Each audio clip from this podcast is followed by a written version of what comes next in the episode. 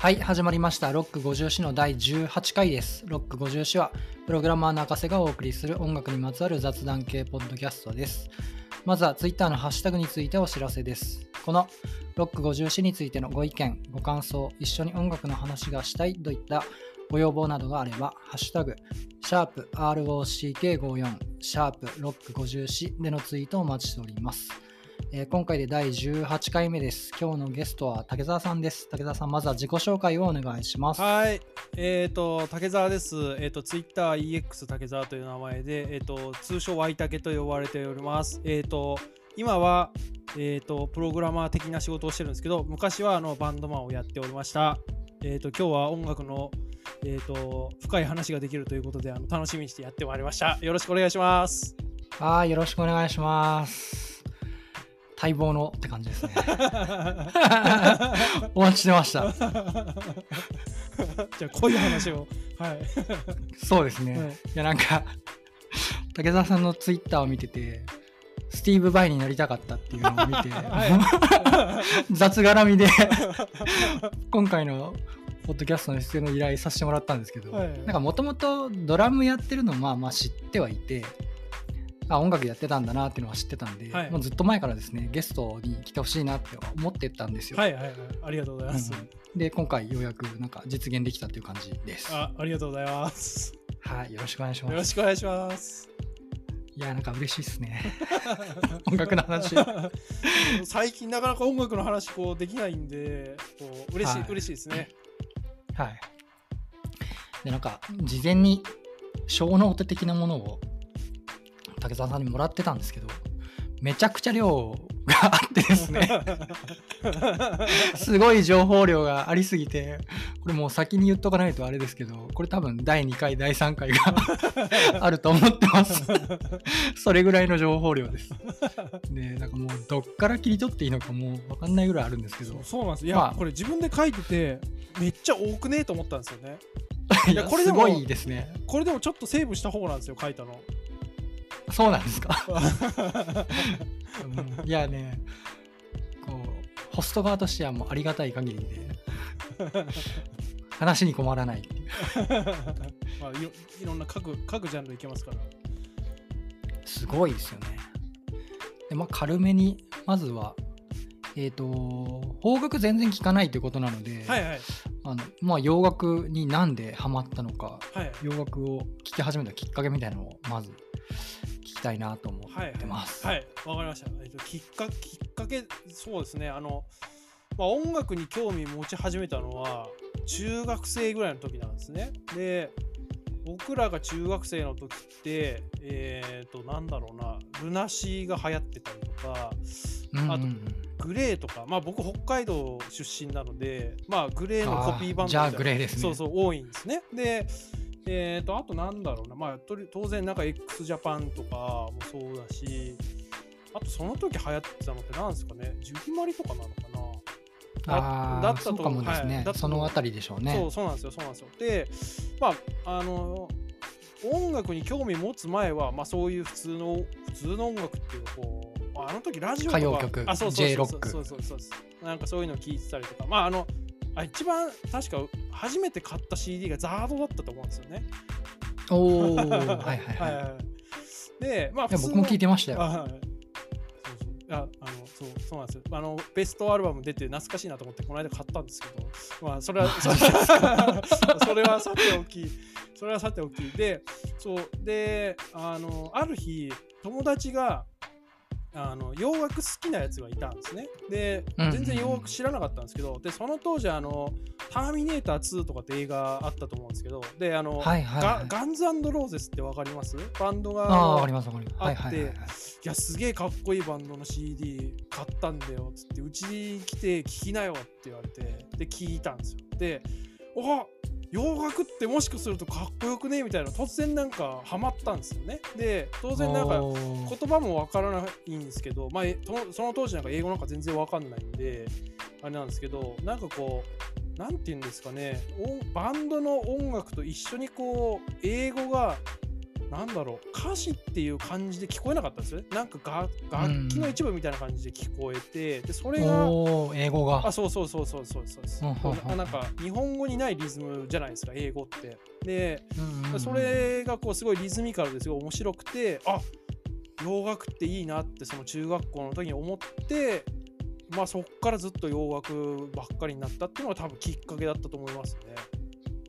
ガンズってあれですか？あの黒いアルバムの十字架のやつ。あそうそうそうそうそうそう。そうあーじゃあ最初のやつだ、はい。ああなるほど、はい、はいはい。そうですね。僕なんか兄が聞いててそれ多分、はいはい。はい。でそれと青い水色のアルバムと黄色のアルバムがあったと思うんですよあね2枚二枚組のやつですね。うんうん。はいはいはい。そうそうそう。それ家にあったんですけど、はいはい、聞いてもピンとこなくてあ当時はハマってなかったんですね、あはいはい。うんうん完全に好みとかですからね。はいはいはいあでもそれにハマったんですねそうそうですね。あこれです。そこが入り口だったとそうそうです。Use Your Illusion とか、あアペ Appetite for Destruction ですかね。あーはいはいはい。はいはいはいはいこのこの辺りですね。まさに。なるほど、はいそうなんですよ。で、まあ、そっからなんか、中学校2年ぐらいの時かな、あのある日なんかバンドやろうぜみたいなのが、こうと仲間内であったんですよ。なるほど。でああの中学校にもなんかこうすごいボロいドラムがあってあの、うんうんうん。まあ自分でセットすればちょっと叩いても大丈夫みたいな感じだったんででその時に楽器何やるって話をしてたんですね。でうんみんななんかこうギターとかボーカルとかこうかっこいいやつ行くわけですよ。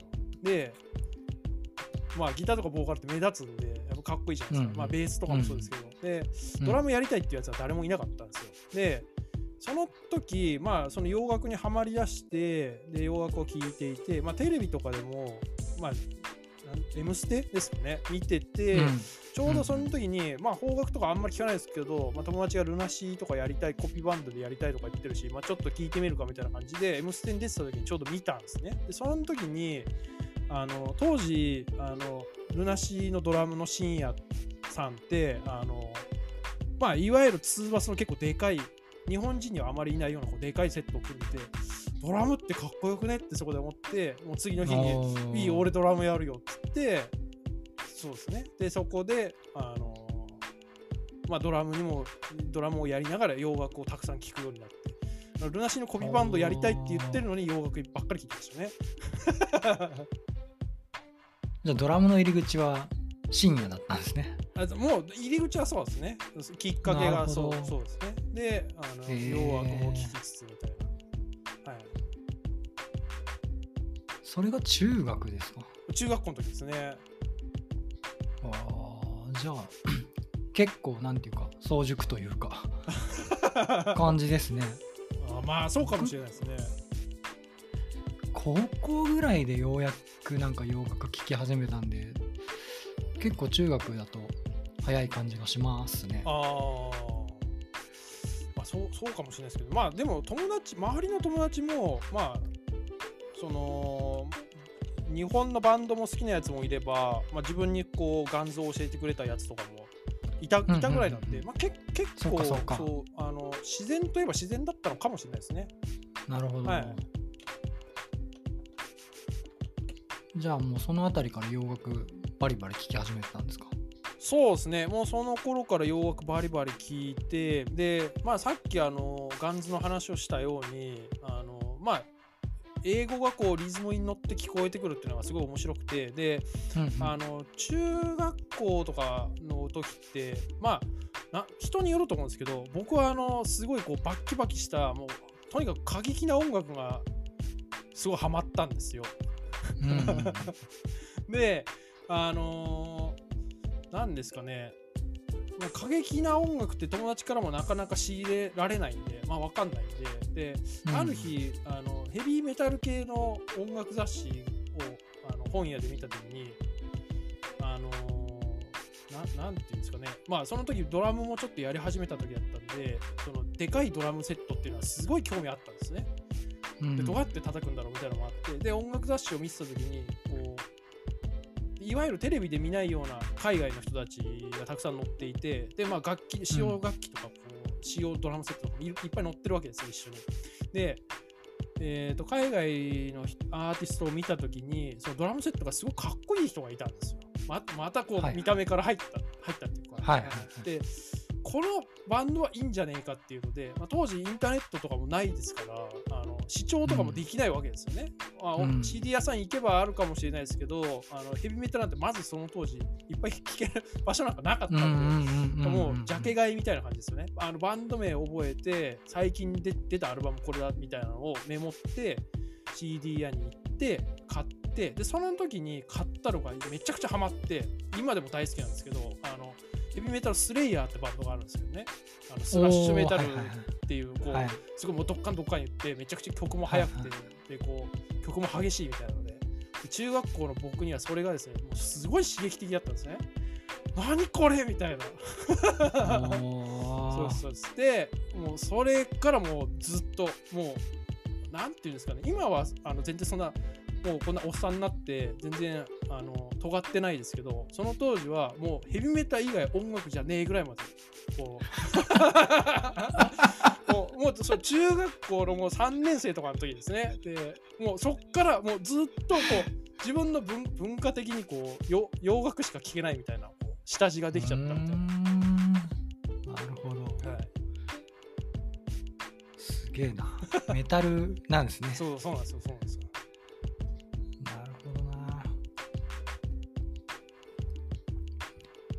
でメタルからでもいろんなジャンルに行くんですよね。そうそうなんですよ。これもいろいろいろいろあってあのそうなったんですけどね。すげえな。だってね僕メタルもこんなたくさんあるのかと思って。いや聞いたことジャンルは聞いたことあるけど、はいはいはい。あの詳細の区別は全然分かってないですよ、はいはいはいまあ、ヘビーメタルはまあまあなんとなく分かるけど、はい。スラッシュメタルデスメタル、はい。プログレッシブメタルとか、はい。おなんなんやこれみたいな。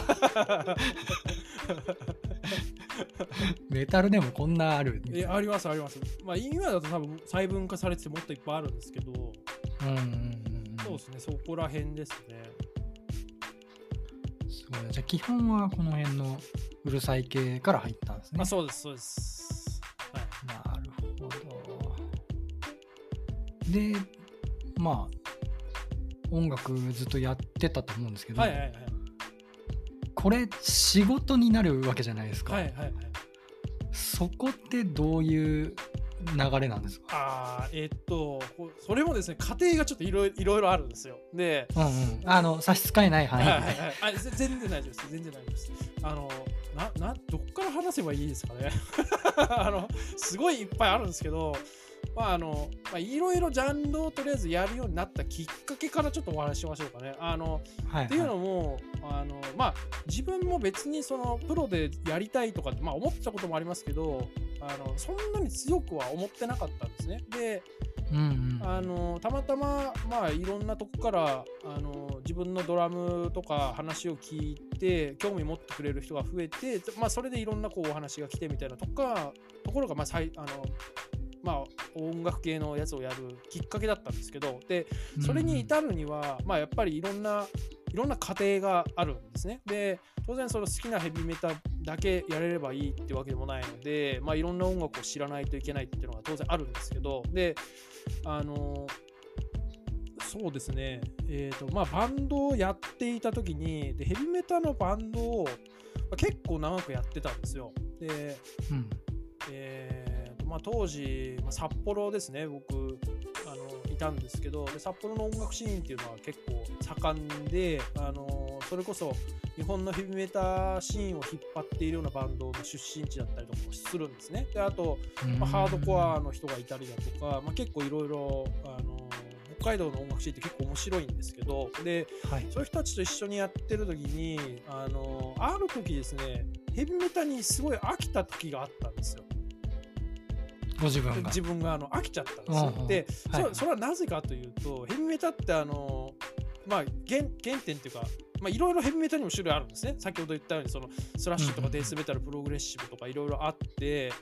でヘビーメタルで僕はあんまり聞かないんですけど、まあ、いわゆる北欧系っていうやつですかね、あのーうん。メロディーがあのちゃんと乗っていて、まあ、こうハロウィンとかいろいろあるんですけどジャーマンメタルうん系があるんですけど、そういうの僕あんま聞かなかったんですけどで、うん。えっ、とまあ要するにそういう、まあ、メロディーとかも大事にしながらでかつあのヘビメタってそのまあ根幹にあるものはこう怒りをぶつけるみたいなあの姿勢姿勢っていうかスタイルの音楽なんですね。でえー、とその中でもあの演奏だけはあのかなり正確に演奏しないといけないんですよ。例えばあのメトロノームを使って、まあ、ドンドンカマって通称言うんですけどあのクリックを聞きながら、まあ、クリックってあの BPM170 ってピッピッピッピッってずっとなるんですけどでそれをずっと聞きながら、あのテンポに忠実に演奏するんですよ。であのヘビメタルってやっぱりそういうのがすごいあってこう正確無比なあのこうドラムマシンみたいなところが結構要求されるんですよ。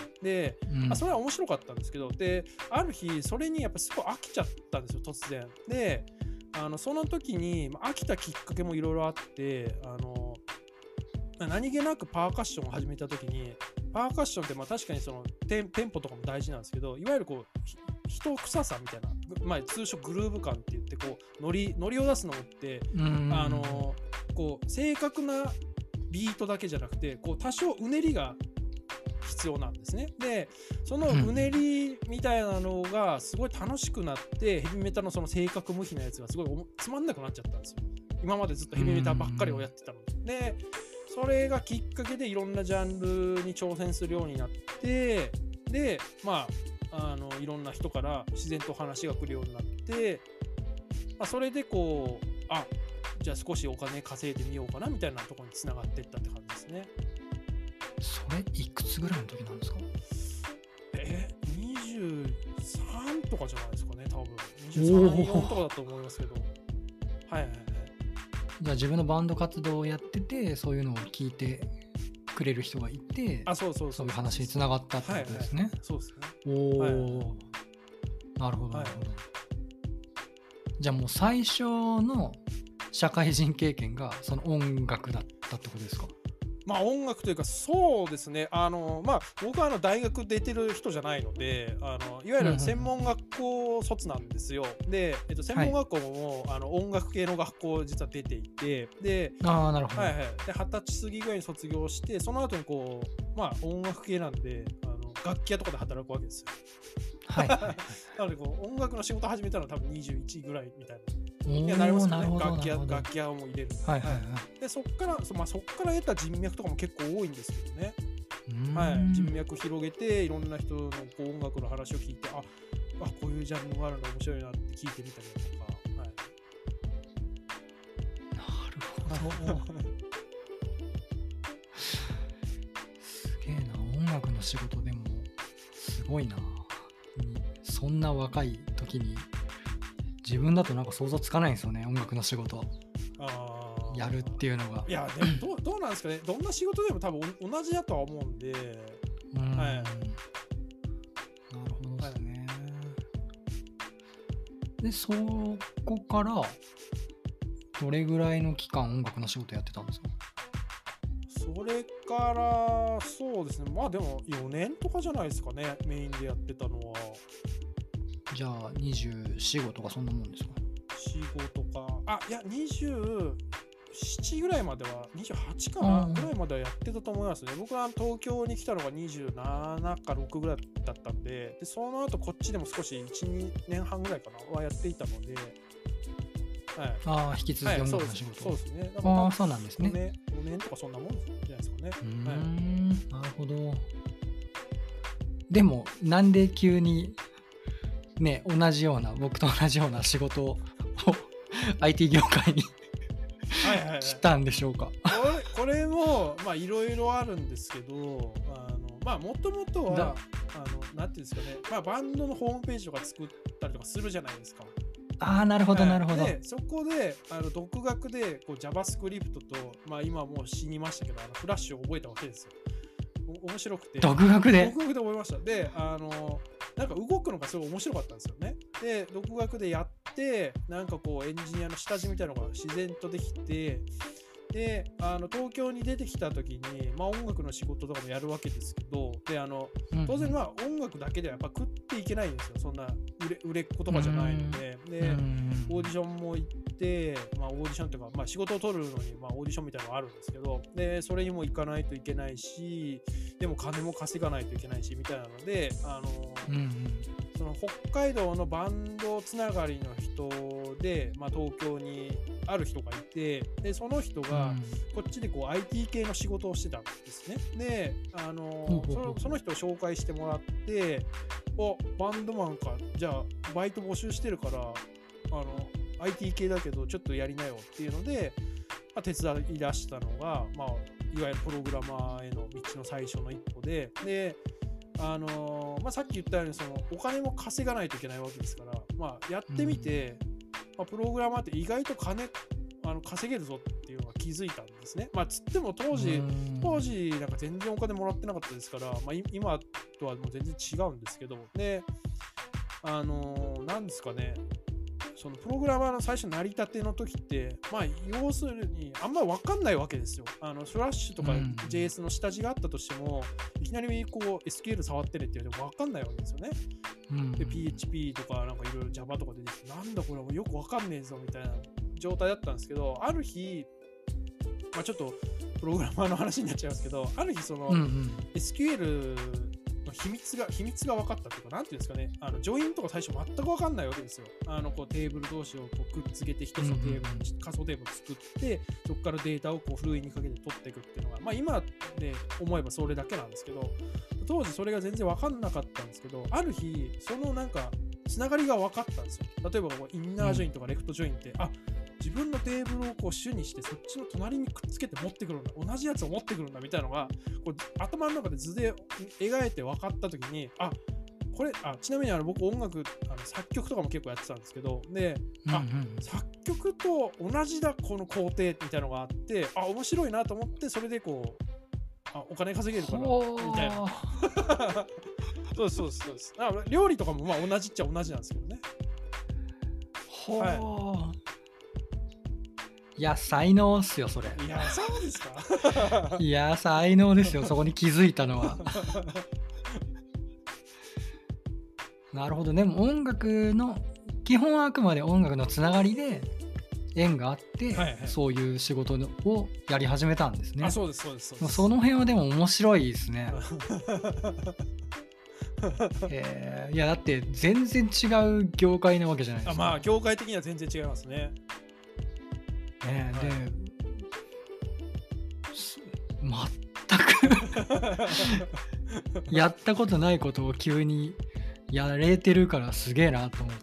あーまあまあいきなりじゃないですけどね。当然あの何ヶ月かこううんうんうん。勉強しながらとかなんですけど、そうですそうですね。はい。なるほどそういう入り口だったんですね。そうです。もうずっと IT の方にどっぷりな感じなんですか？そうですね。あのまあプロってもっとう売れようとかお金稼ごうっていうのもあんま思ってなかったので、あはい。あ、まあなんかある程度やったしとかあのまあ楽しくやれればいいなぐらいにあの変わってったんで。そうですね。でそれでまあプログラマープログラマーっていうか開発面白いなって、はい、思い始めた。思い始めてそうそうああはい。なるほど。でもう仕事はスイッチしてと音楽は趣味的にあそうそうね。感じに、はい。あこっちでこうあのバンドを組んでやったりだとかそうですね。まああとはあのまああのいいろいろこう家庭はいろいろあるんですけどあのいわゆるこう、D、DJ というかあの、ーうんうんうん。まあ、そういうのもちょっとやりながらですね、はい、あこれでいいなみたいな。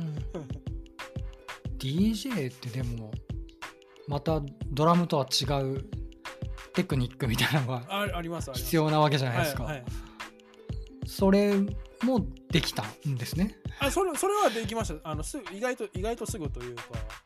えーはい。はいそうなんだ。そうそうなんですよ。あの DJ にもいろいろあってその場でミックスももちろんあればあの事前にもうあの1時間枠分でこうもう事前にもうミックス作っちゃってであのまあ、ベミックスのベースの部分だけ作ってあとは本番の時にもう流す曲はもう組んで決まってある決まってるんででリアルタイムにこうエフェクトだけかけていくとかまあいろいろやり方はあるんですけど、はい、えだってドラムできて DJ もやってでスティーブ・バイにもなれるんでしょ？いやちょっと CM にはなれないですけどね。なれないですか？なれないですなれないです。ギターも弾くんでしょ？ギターも弾きます。ね、はい。すげえな。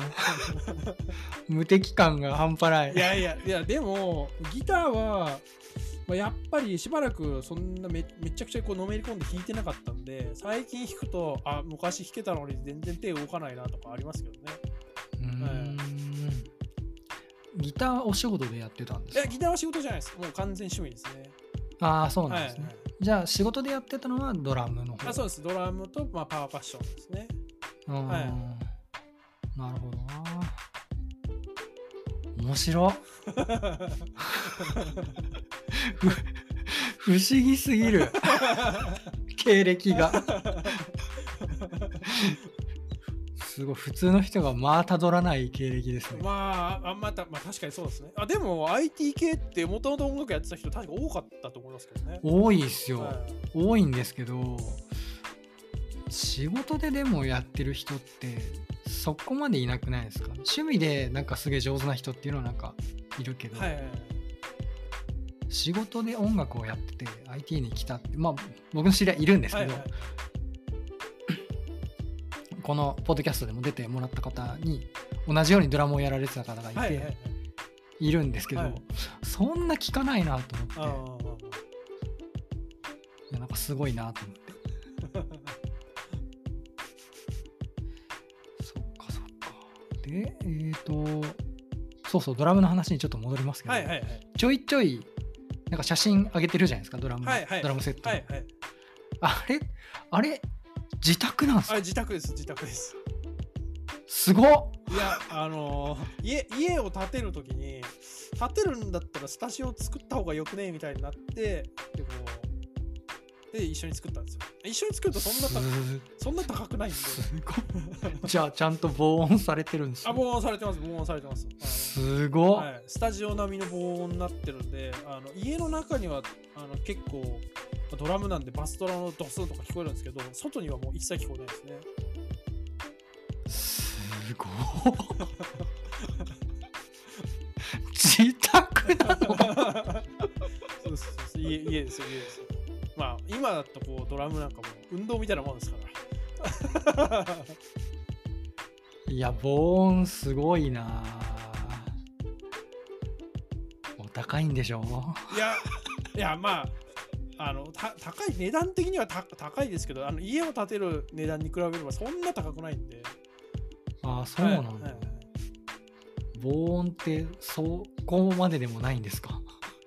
そこまででもないです。あの後からつける方が高いんですよね。であああなるほどなるほど、はい最初からもうもう防音にするっていう方がまだ安くつくってあつきことですね。ますつきます。あのまあい値段のイメージも皆さんどのぐらいされてるかわかんないですけどあの1000万とか全然かかんないですよであそうなんだ、はい、かかんないです、かかんないです。あの、組み、組み立てるでね、あの、家建てるときに一緒にやったんですけど、うちは、今は、えーと、スタジオ多分8畳ぐらいの大きさあるんですけど、で、えーと、いくらだったか大丈夫ですか？これこれ大丈夫ですな。か？あ、あ大 差し支えないですか？あ、いや、やめとこう。あ、でも、でも、そんなに高くないです。あそうなんだ、はい。はいいやなんかすっごいんだろうなと思って。ちょっと下水話をしました。いやめっちゃ面白い。いや、いや、でも、こう、スタジオ行ってドラム叩くのって結構大変じゃないですか。あの、大変っていうか、まあ大大変なんですよ。その、2時間で借りて、1人で入って1000何歩とかかかるんですけど、でそれを、うんうん。例えば毎週2回とか行ったとして、まあ結構なお金にやっぱなるんですよね。で、うんドラムセットだって別に自分の気に入ったセットを叩けるわけでもないし、なんかチューニングとかもそうですよねあのギターベースだったらね持ってきゃいいけどそうそうそうそうそう。ドラムはですね。そうそうなんです。あの、まあ、いわゆるこうスネアってわかります。あの古代こうあるんですけど、うん。あのま股の間に挟んで一番メインってこうバシはい。バシバシ叩くやつですね。あれとバスドラムのペダルぐらいは自分の持ってはいくんですけど、まあ、でもなんかバスドラムの音も気に食わないしフロアタムもなんかデロンデロンだったりこうまあいろいろあるんですよ。あのドラムにも結構チューニングあるんですけどでなんかそういう思いまでしてで、まあ、僕今住んでるの田舎の方なんであんまスタジオもないし行くとすると都内かあ交通費もめんどくせえなとかいろいろ考えるとなるほどなるほど。スタジオを作ってドラムセットも買ってとかやった方が全然安いんで。はいまあまあでも仕事でやってたんだったらこだわりたいでしょうし、ね、いやいやそうそうなんですよ。そうなんですよ。ですよね。余計なところなんですけどね。いや趣味趣味にお金かけるのはいいことです。いや面白いな。下水話も聞けたし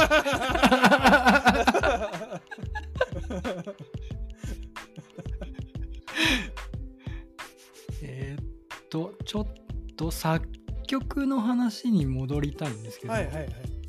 作曲って僕全然やり方が全然わからないですけど、はい。曲ってどうやって作るんですか？ああいやー多分人によると思うんですけど僕の場合はまあももともとその作曲やろうと思ったのも自分でこうバンドをやった時になんかコピーバンドから脱出しようぜみたいなのが当然あるわけですよ。でそのその作曲ってバンドのためにやってたんですか？あそうそうもともともとはバンドのためにやっていてその後にあのいわゆるこう舞台音楽みたいなのもちょっと作り作って、まあ、それをあーお仕事として。はいはい。仕事としてやったりとかってつながっていくんですけどそうですね。であのその時に僕が実際にやっていたのは何ていうんですかね。まあもともとドラムをメインでやってるからっていうのもあるんですけどそのドラムのリズムが先に頭の中で浮かんでそれに合うように、えー、とベースを組み合わせてまあベースというかギターも一緒みたいな感じですね。ギターはあの当然、いわゆるリフっていうやつでそのコードをちょっとばばらけさせて、えー、とコードとリズムの中ちょうど中間みたいなこうギギターもリズムみたいな感じでこう弾くのを、まあ、いわゆるリフって言うんですけどでそれを一緒に作ってみたいな感じですなのでドラムのパターンが決まると自然にその上に乗っかるリフリフとかベースのラインが決まるみたいな感覚でやってましたね。それは自分で弾いて？それともなんか PC を使って？あ自分で弾いてましたはい。でドラム。ギターとかを弾きながらあそうそうそうそう。でドラムだけはまあその時実家なんで実家で叩くわけにもいかないんで、うんうんえっと、ドラムだけは、まあ、リズムマシーンとかですかね。からやってまああの後からリズムマシーンって何ですか？リズムマシーンって、まあ、いわゆるこうパッドみたいになってこう叩くとドラムのパターンが作れるんですよ。ダンドンダンなるほどそういろいろ作れるんでうんすけど、それをこう、まあ、4小節ごとにこう作っていってこう、まあ、曲なんで大体4分半とか4分ぐらいになるんですけど、まあ、それぐらいのこうリズムを全部バーって組んで1回、えーとまあ、今は皆さん DTM ってやつがあるんで PC でやると思うんですけど当時はその DTM まだあんまこう発展していなかったので、うんうんうんうん。あのマルチトラックレコーダーって MTR って言われるものがあるんですけどそれにこうなんかふわっと聞いたことあります、はいはい。まあ、いわゆるこうハードディスクに音楽をあのと登録と音楽データをあの保存していくあのこうは8トラックぐらい一気に取れるっていうレコーダーがあるんですよ。うんうんで当時はそれメインでやってたので、まあ、それにリズムをまず録音してまた頭に戻してそこからこうベースをブーって弾いて、まあ、作り上げてでその後ギター弾いてみたいな。自分でだから全部やってました。ね。はい。でそそれをやっていくに従って、まあ、自然とギターとかベースめちゃくちゃ弾くようになるんででそこからあスティーブ・ワイみたいになりたいなってある日いつか思ってまあそれちょっと飛んだ話ですけど。あとかもあったりとかしてまああとはそうですね。あのドラムずっとやっていてさっき言ったようにそのある日ヘビメタに飽きちゃって、まあ、いろんな音楽をやるようになるんですけどでパーカッションとかすごい面白くてパーカッションもやるようになった時にいわゆるこうパーカッションやるときってラテン音楽とかアフリカンとかまあいろいろあるんですけどであのそこら辺のリズムをこう覚えていったときにあこれこのリズムを使って曲を作ってみたいなみたいなだんだんそうこう実験音楽的な感覚になっていくんですね。でうんそのリズムをベースにあこういうリズムを作ったからじゃあ次はベベースベースなのかみたいな、まあ、いろんな楽器を組み合わせてやっていくとまあ、なんていうんですかね、こう舞踏家、舞踏家ってあの戦う人じゃなくて踊る人ですね。あの、うん。とかに合うような、こういわゆるちょっと前衛的な、こう実験音楽的な音楽ができたりだとか、まあ、あとはその効果音的なものを作れるようになったりとかするんですけど、でそういうのにつながって、まあ、そういう音楽をこういろいろ提供したりとか、みたいなあの道につつながっていくんですけど、はい、そんな感じで、はい、んやってましたね。なるほど。うん曲の作り方としては僕はもうリズムから作るみたいな感じです。でリズムまあそれはまあドラムドラムの経験からってこそうとですよね。そうそうです。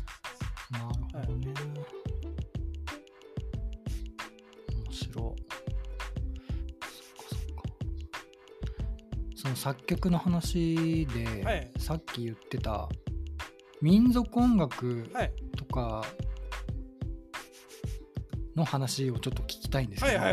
これこれはなんで急にそのそっち側にまあまあ仕事その作曲の話作曲の話もあるんだとは思うんですけど、はい。はいそれを聞き始めたきっかけみたいなのあってなんかあるいいですいいです。よあのきっかけはこれまたドラムつながりなんですけどドラムつながりというか、まあ、先ほど言ったようにそのあスレイヤーのドラムにすごい影響を受けてあのスレイヤーがどっかどっかしてめちゃくちゃかっこいいとかいろいろあったんですけどで、えっと、まあ僕が好きなそのスレイヤーのドラムっていうのはポール・ポスタフっていう人であの一番スレイヤーで有名なのはデイブ・ロンバートっていう人なんですけどで、うんえー、とその後任の人なんですね、そのポール・ボスタフっていう人が。で、なぜそのポール・ボスタフって名前を出したかっていうと、あるあのドラムマガジンっていう本があるんですけど、で、それにポール・ボスタフのインタビューが載ってた時に、ドラマーだったら誰もが、あのテリー・ボジオっていう人がいるんですけど、テリー・ボジオみたいになりたいと思うじゃんみたいなあのインタビューがあったんですよ。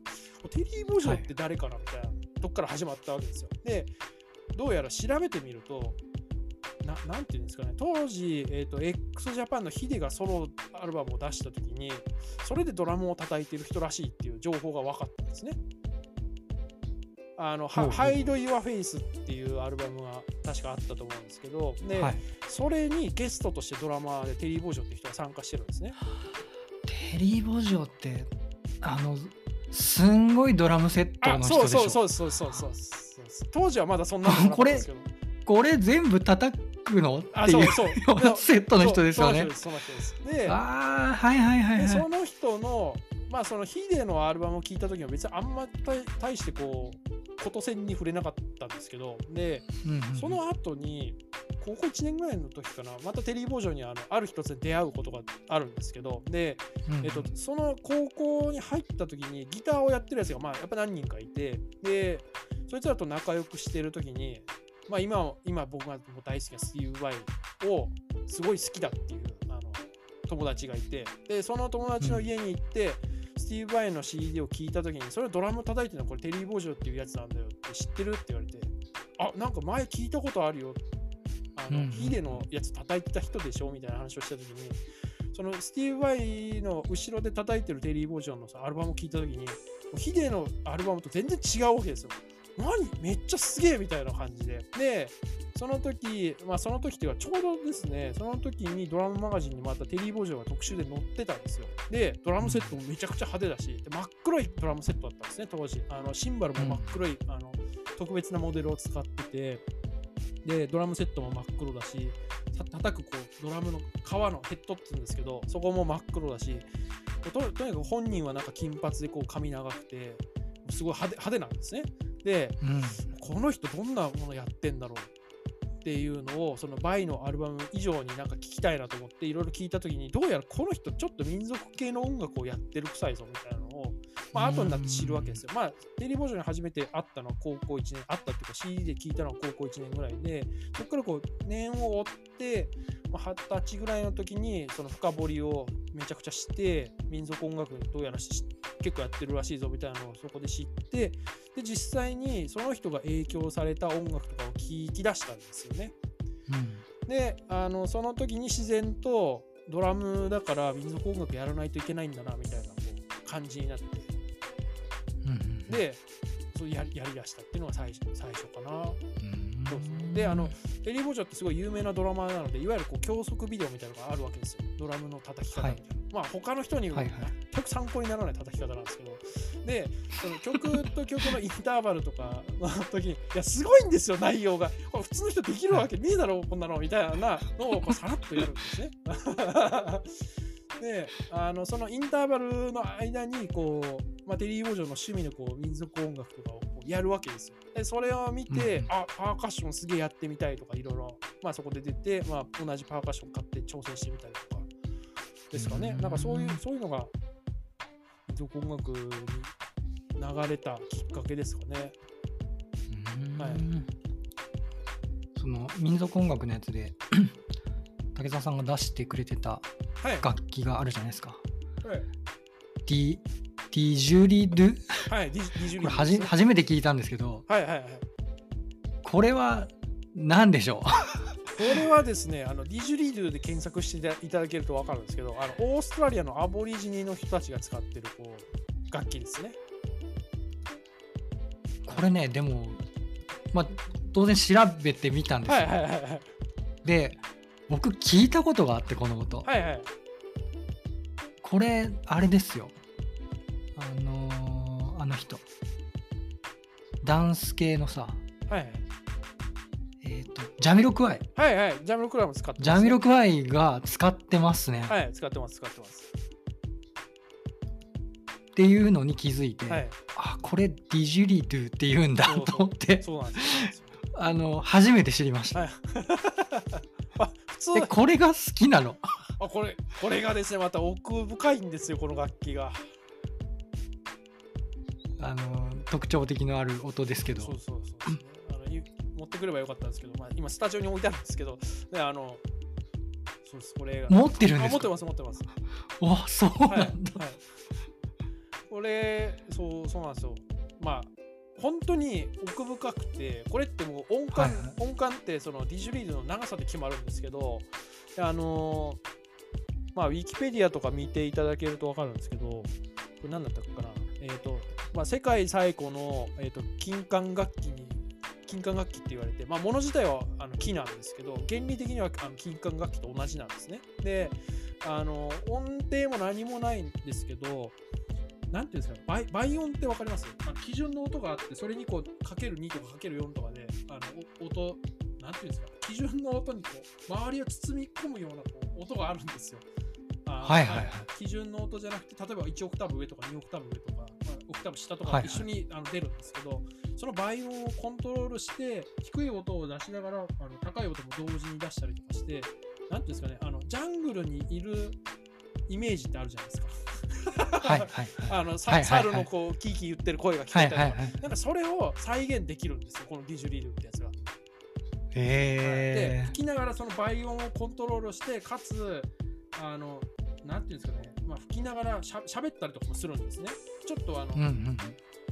まあい今ちょっとできないんですけどあのうん。そういうのをやるとそのブワーって音と一緒にあの猿の鳴き声の真似をこう声としてだ発したりとかするとなんかすごいた楽し楽しいっていうかなんていうんですかね。こうしんすごい神秘的なんですよ。うんうん。だいぶ神秘的的な音ですよね、うはい。んうんうんうん。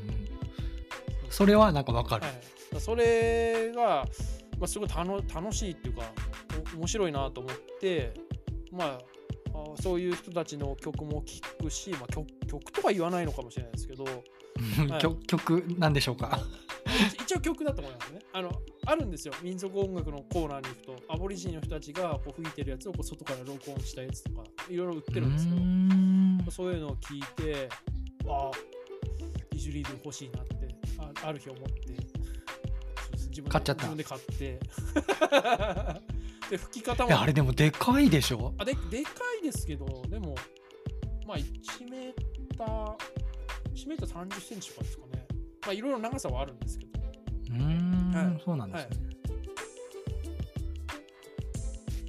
あれ持ってるその楽器の名前すら知らなかったですけど それを持ってるっていう人を初めて会いました。僕も今んとこ会ったことないですね。音楽系の人以外にはあのディジュリードって知ってる人もあんまりいないんで。あの聞いたことはあるかもですよね。そのいろんなアーティストとかで使ってる人もいると思うのでねでもあれがディジュリードだと認識してる人は少なそう少ないと思いますね。はいね楽器屋でもあんま置いてないんで。ああなるほどいやや面白いない楽しいんですよ。あのななんていうんですか、ディジュリード吹くときって、あのこうやってふーって吹いてるだけじゃないんですよ、あれ。あのい循環呼吸ってやつを使って吹きながら鼻で呼吸するんですね。なんだと？またまた新しい言葉を。であるんです。あの金管楽器とかやってる人はわかわかあのやるんでわかるんけど。あーそうなんですね。そうそうなんです。だからそういうのもあの人に教えてもらって覚えてできるようにしてでこうイジュリードを1時間とかずっと吹き続けたりとかするんですけど。へだからよくあのスタジオでやりますね。えなるほど。ドラム叩く前にこうディジュリード30分目バーって気が済んだ。じゃあドラム叩こうかなみたいな。そんなことやってんの？あやってますやってます。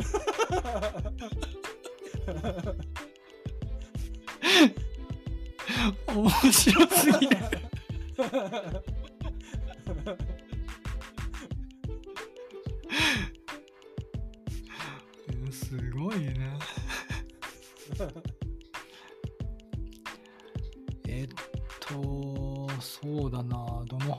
こうかな。ジャンルの話にちょっとはい。戻りましょうかね、はいはい。ジャンルまあいろいろ聞いてるとは思うんですけど、はいはい。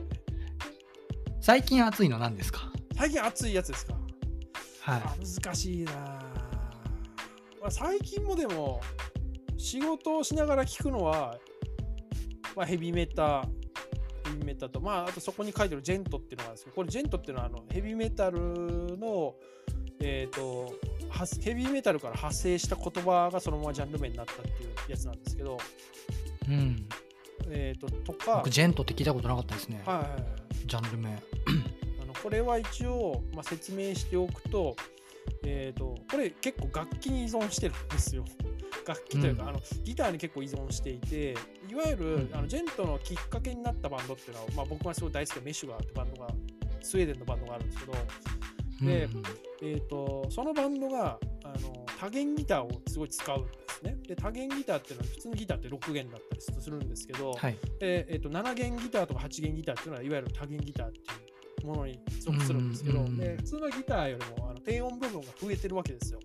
で、うんそのメッシュガーってバンドがその8弦ギターを使って、まあ、7弦から始まったんですけど8弦ギターを使ってもうめちゃくちゃもう、えー、と楽器でいうとバリトンギターぐらいの低さがあるんですね。あのベースとギターって大体2オクターブ違うんですけどで、はいはいその1オクターブぐらいまでこう迫るぐらいの低音を出すんですね。でうんうんでこうギターの弾き方でこうブリッジっていうのがケツにあってそれをこうでこうふわふわっと乗せながら弾くとこうブリッジミュートっていうやつで低音ガッて弾くとボーンってなるんですけどで、はいそのあのブリッジミュートを駆使してギターだけですごいリズミカルなこうリリフというかを、まあ、演奏するわけですよ。でそれがうん4拍子の中ですごいずっと反復してるようにこう演奏するわけなんですね。まあ、テクノとかに結構近いんですけど曲あの曲の作り方みたいなのは。まあ、それよりももうちょっとシンコペーションっていう音楽の言葉を使うとあるんですけどそういうのを駆使して4分の4でも4分の4じゃないようにして聴かせてこうグルーブ独特のグルーヴ感を出すっていうまあいろいろあるあの音楽的な手法があるんですけどでそれを使って、まあ、バッキバキなドラムのサウンドとこうベースの音とあとこう、まあ、デスメタル系から派生したんでこう叫び声、まあ、いわゆるデスボイスってやつですね、まあ、デスボイスまでいかないですね。多分シャウトぐらいなんですけど、まあ、それを組み合わせてこう独特なグルーヴ感を作るっていうのが、まあ、いわゆるそのジェントの始まりなんですけど、はい。うんそこら辺を聞いたりだとか、まあ、あとはその DJ もやってたんでいまだにこうと、まあ、僕 DJ はあのサイケデリックトランスっていうのをメインでやってたんですけど、うんうん。はい、あの最近のそのサイケデリックトランスを聴きながら仕事するんでなんか最近熱い音楽といえばまあヘビメタジェントサイケデリックトランスですかね。はい。これまたサイケデリックトランス聞いたことないですね。これはダンスっぽいんですか？あダンスでそうじゃない。いやダンスですね。あのいわゆる E- EDM に属するやつなんですけどもあのクラブとかでまそうなんですね。かけるやつなんで、うーんそうです。そうなんですはい。ね、、BPM はだいたい144から147決まってるんですけどあのジャンルによって EDM ってその BPM が決まってるんですよ。あそうなんですか、はい。決まってます決まってます。で100あれジャンルで速さが決まってるんですか？ジャンルというかそのジャンルをやるにはこのテンポじゃなきゃいけないっていうのがあるんですよ。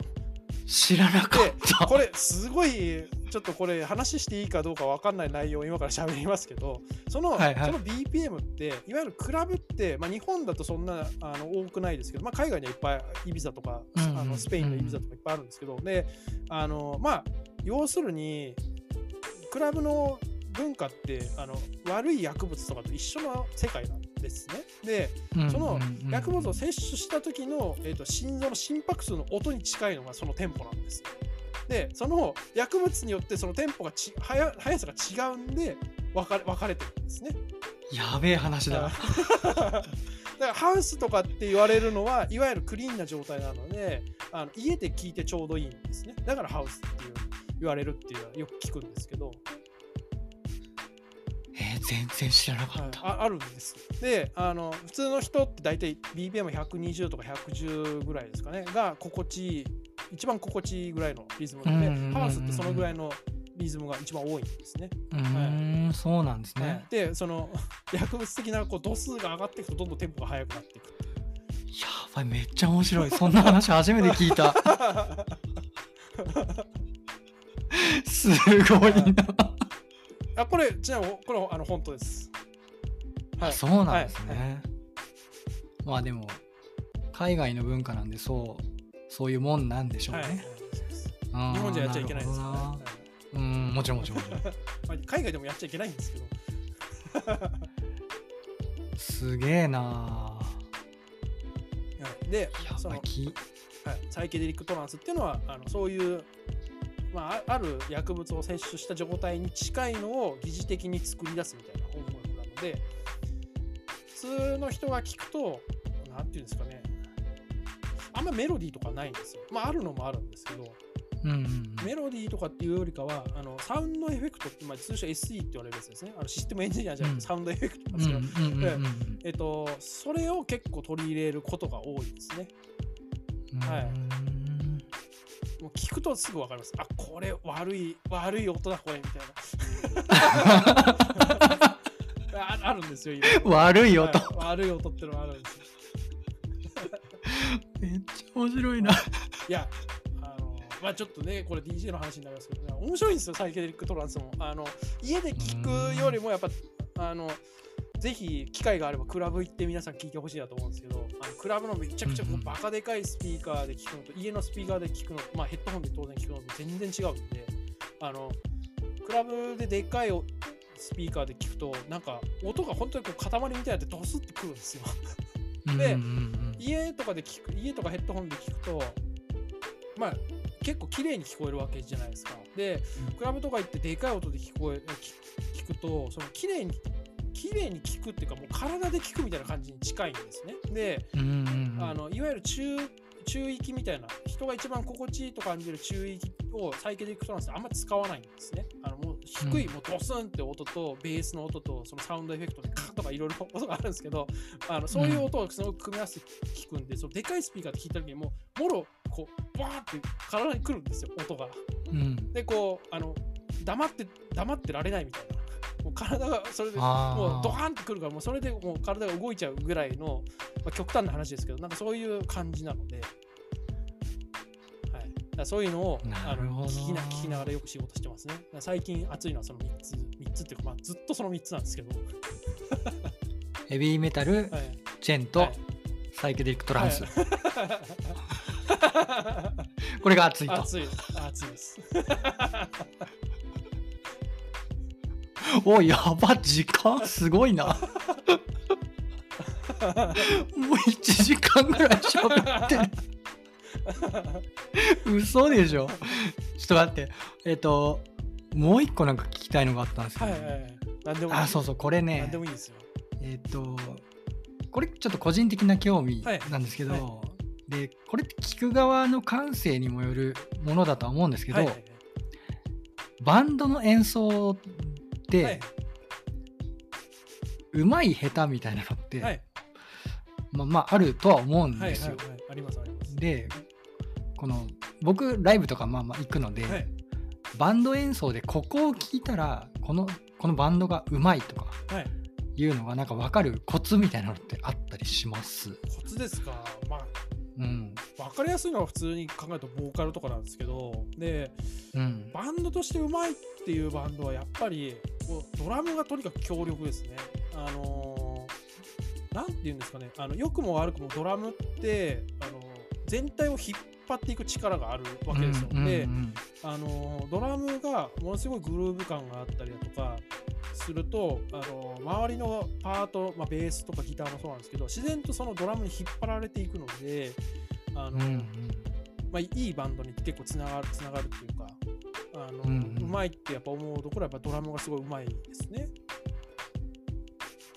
そのドラムがうまいを聞き分けたいんですけど、僕は。はいはいはいこれ そのこれですね多分普通の人は難しいと思うんですよ。そうはいそう、それやってないとできないのかなと思って。そうですねやってないとあんまり分かんないかもしれないですね。そうそんなに僕はなんか全部がいいっていうわけではないですけど、はいはいはいまあみんなうまいなと思うんですよ。はい。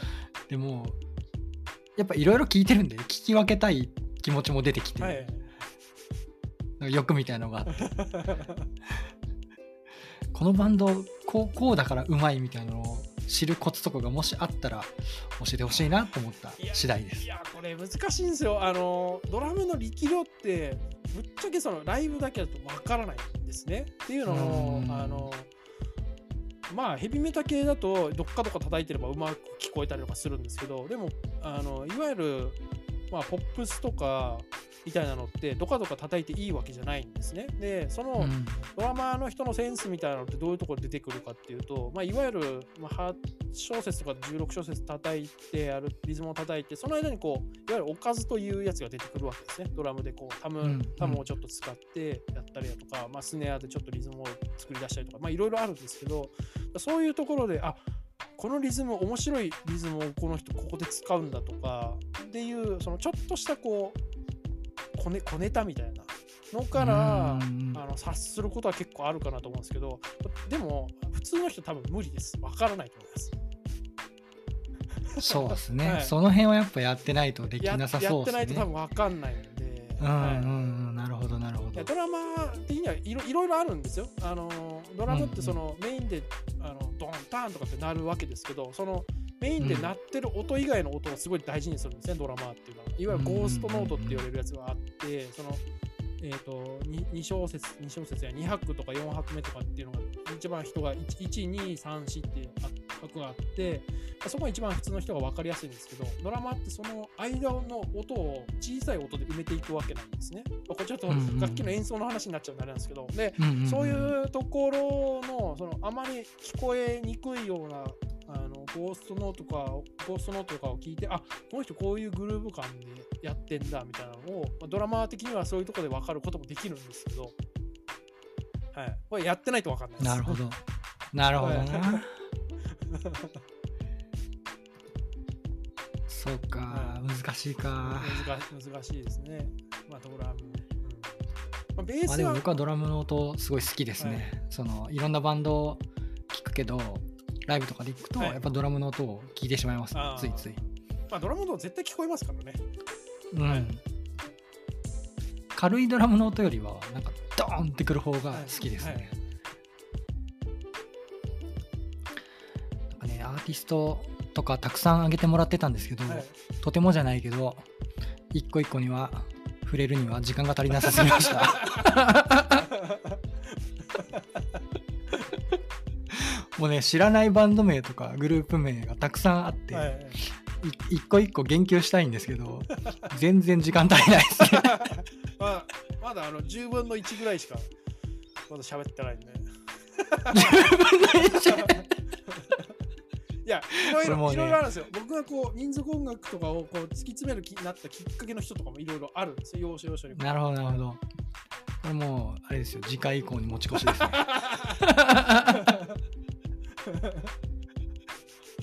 準レギュラーでお願いしますはい。ということで、ちょっともう時間が、あの、惜しいんですけど、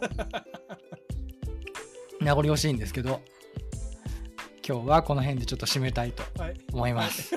はい。すいませんね。あいえいえ、大丈夫です。大丈夫です。はい。じゃあもう一度、えっと、ハッシュタグのお知らせを、えっと、させてもらいます。えーロック54についてのご意見、ご感想、一緒に音楽の話がしたいといったご要望などがあれば、ハッシュタグ、シャープ ROCK54、シャープロック54でのツイートをお待ちしております。はい。ということで、今回のロック54第18回は竹澤さんをお迎えしていろいろと話をさせてもらいました。竹澤さんどうもありがとうございました。ありありがとうございました。がとうございました。